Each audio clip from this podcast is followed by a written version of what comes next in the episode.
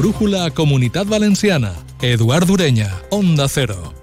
Almenys parlem de diàleg i queden per a tornar a trobar-se. És poc, molt poc, però és molt, moltíssim comparat amb el que contem habitualment. Bona vesprada. Govern central i autonòmic es reuneixen per a parlar d'aigua i ho van a tornar a fer. Hi ha alguns punts que encara semblen inamovibles, però escoltar-se és ja un bon punt de partida. Ara contem què ha donat de si la reunió Rivera-Mazón i escoltem també les valoracions a les eleccions galegues que tenen a veure a la comunitat valenciana. Es poden extraure conclusions que ens toquen més a prop o Galícia és una realitat molt distinta a la valenciana. Ara escoltaran què opinen els nostres polítics.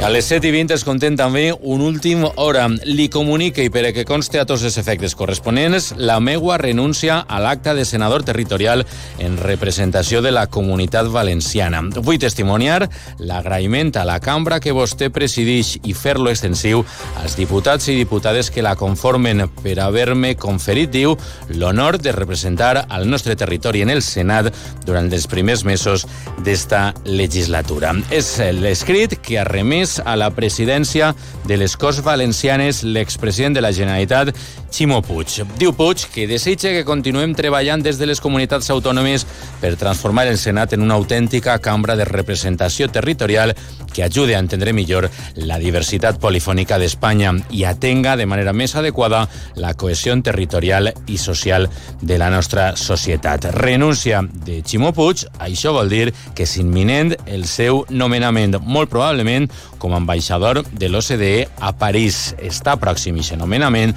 podria ser inclús demà dimarts, quan se celebre el Consell de Ministres. Arranca la brújula de la Comunitat Valenciana amb la coordinació tècnica de Guillermo Suay i també amb totes les novetats de l'esport.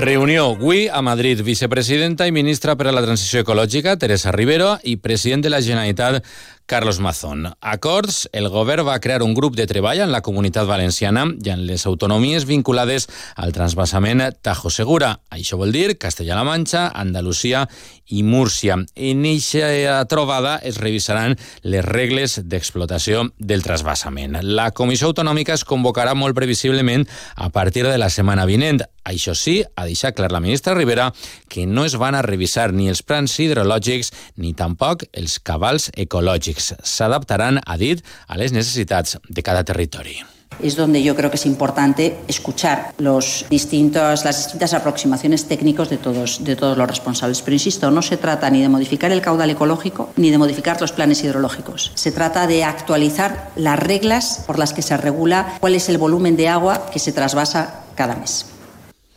Tot i el president Mazón assenyala que s'inicia una nova etapa amb el Ministeri i especialment diu sobre els cabals ecològics.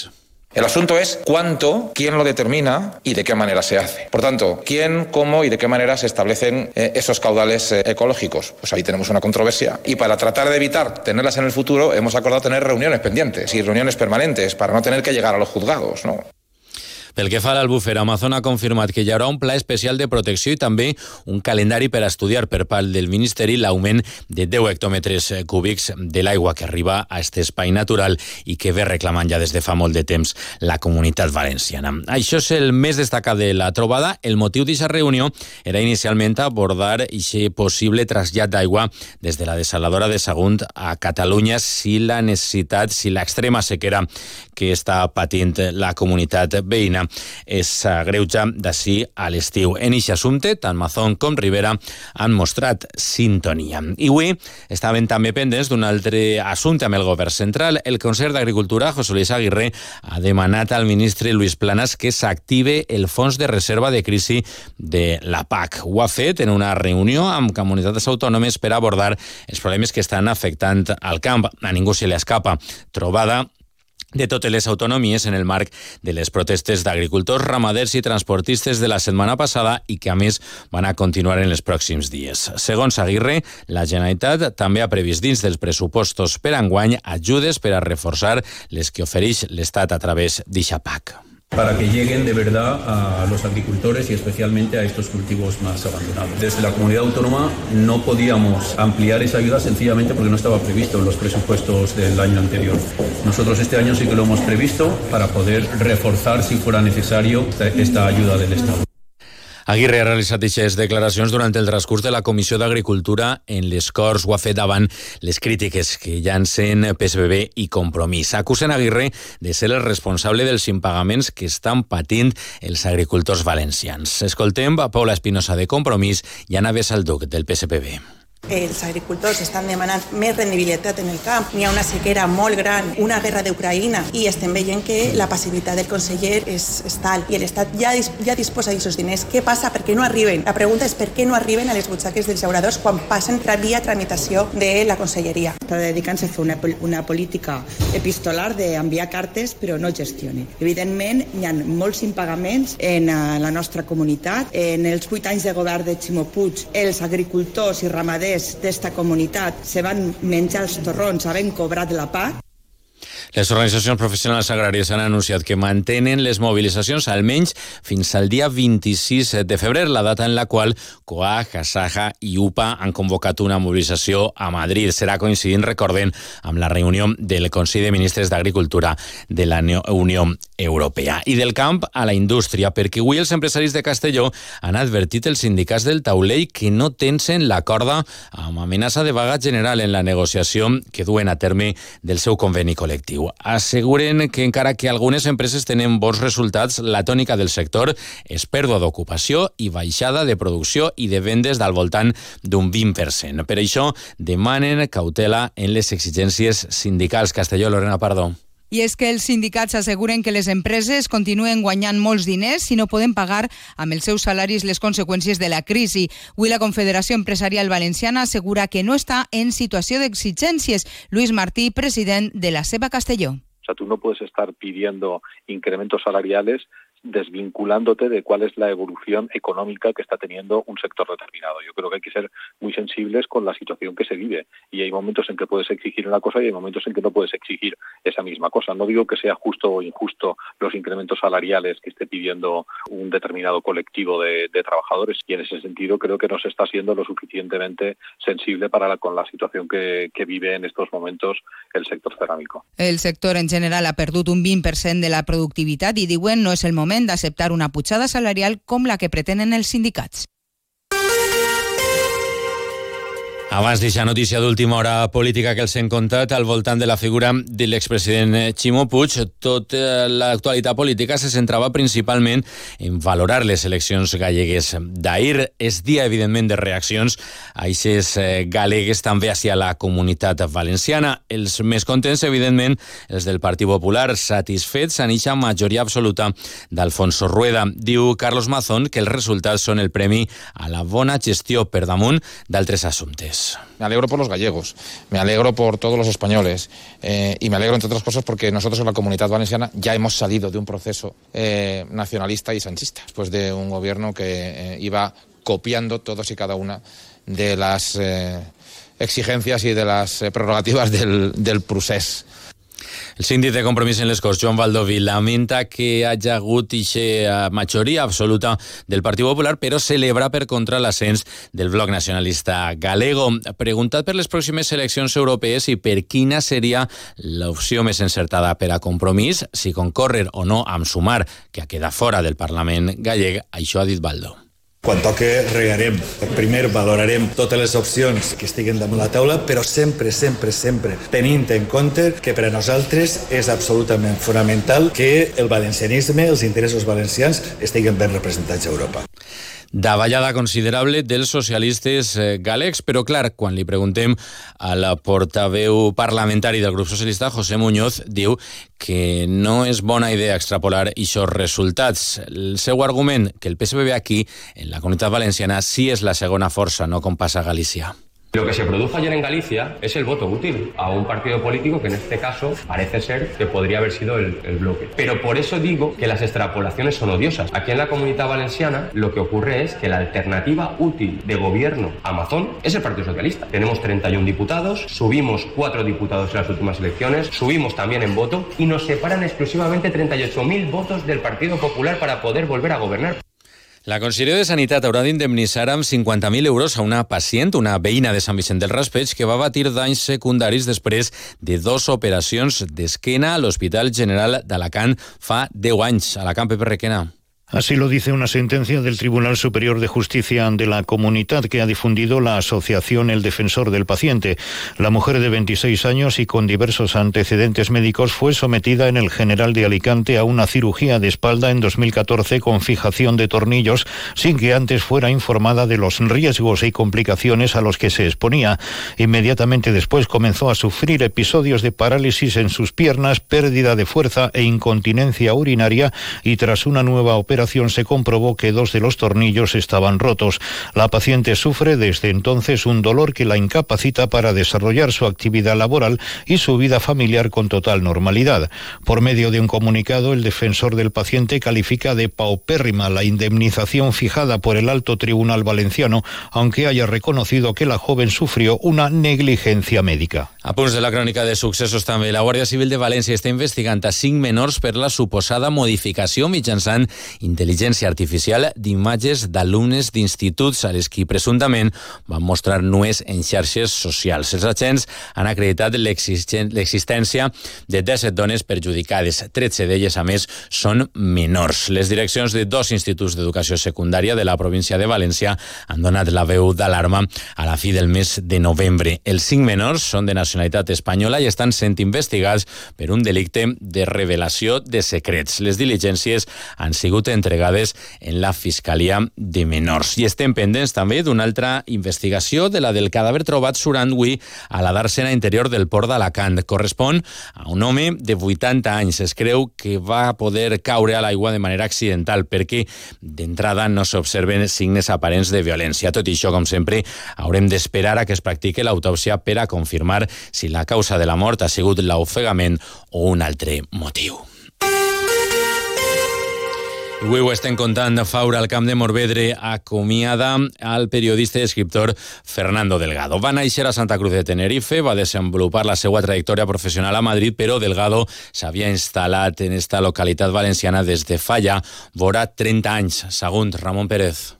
Així és una mort sonada de manera especial així al Camp de Morvedre a Faura. L'Ajuntament de la localitat ha acollit durant tot el dia la capella ardent de Fernando Delgado, soterrat al mateix cementeri de Faura. Consol Duran n'és la seva alcaldessa.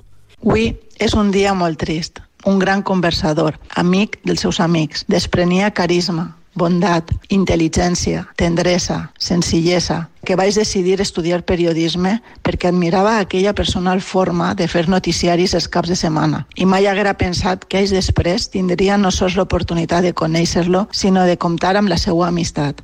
Fernando Delgado va arribar a ser director de Ràdio Nacional d'Espanya, també membre del jurat del Premi Planeta del Grup A3 Media al llarg de 10 edicions i fins i tot diputat socialista a les Corts del 2015 al 2019. Una trajectòria professional i personal molt i molt completa també com a veí que han posat avui de relleu autoritats, família, amics i coneguts a Faura.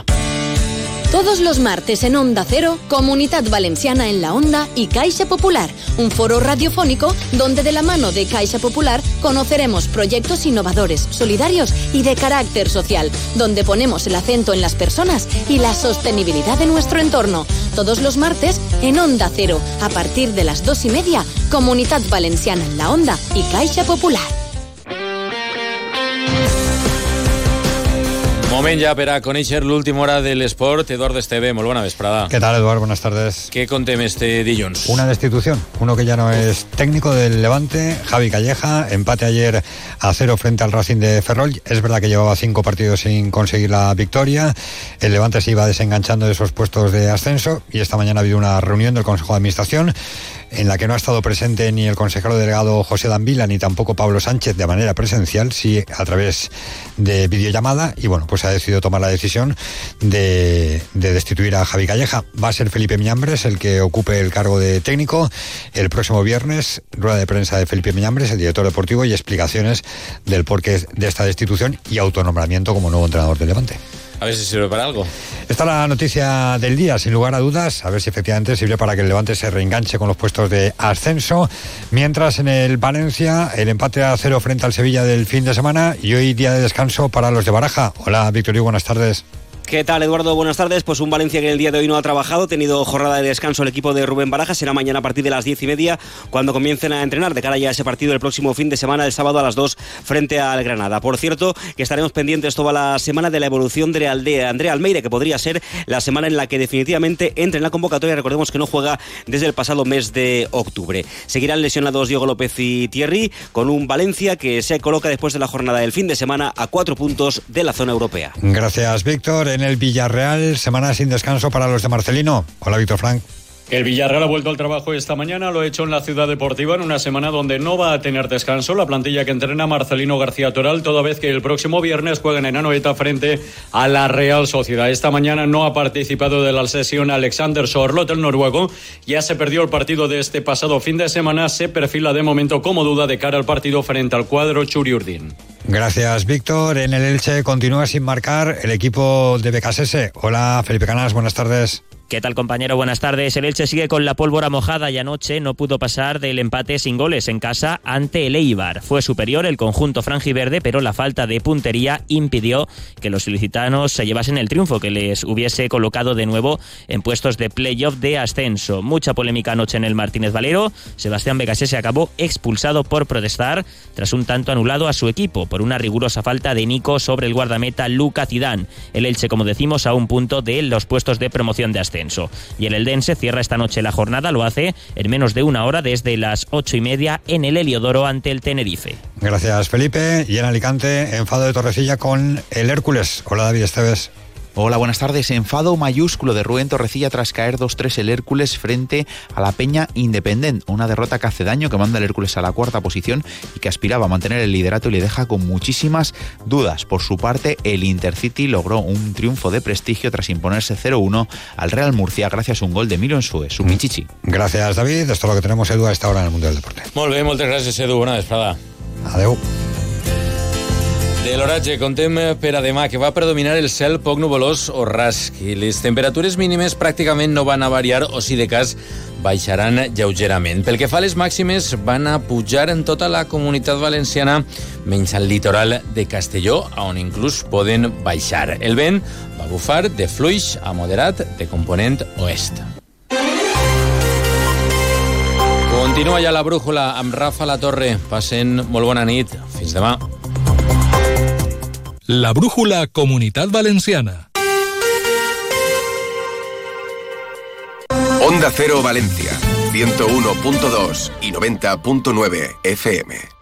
Las últimas tendencias y las firmas más reconocidas para tu hogar te están esperando en Sánchez Pla. Ven y descubre las tendencias del hogar en mobiliario, cerámica, cocinas, baños, electrodomésticos y por supuesto en ahorro energético. Diseñamos el proyecto de tu vida a medida. Tenemos todo lo que tu hogar necesita para ser el protagonista. Pide tu cita en sánchezpla.es. En Marcos Automoción ampliamos los 10 días Nissan. Hasta fin de mes, unidades limitadas, con ofertas exclusivas. Nissan Marcos Automoción.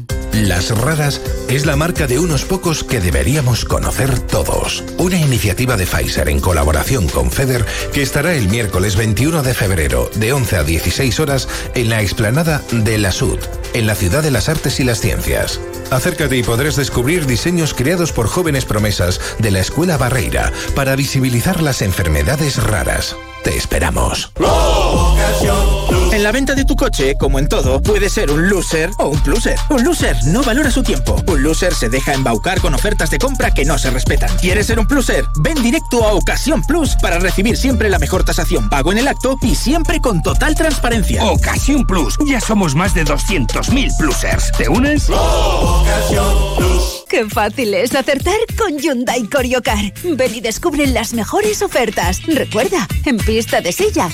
Hyundai. Una nueva energía circula por las calles y carreteras de tu ciudad. La energía que impulsa el nuevo subcompacto de Honda. Porque el Honda HRV es un full hybrid autorrecargable que combina la eficiencia de un eléctrico con la versatilidad de un sub. Y hasta final de mes, 1000 euros más de descuento y entrega inmediata. Honda HRV en Honda Center Auto. En Valencia, Avenida Tres Cruces 44 y Ausia Smart 186. Onda Cero Valencia, 101.2 y 90.9 FM.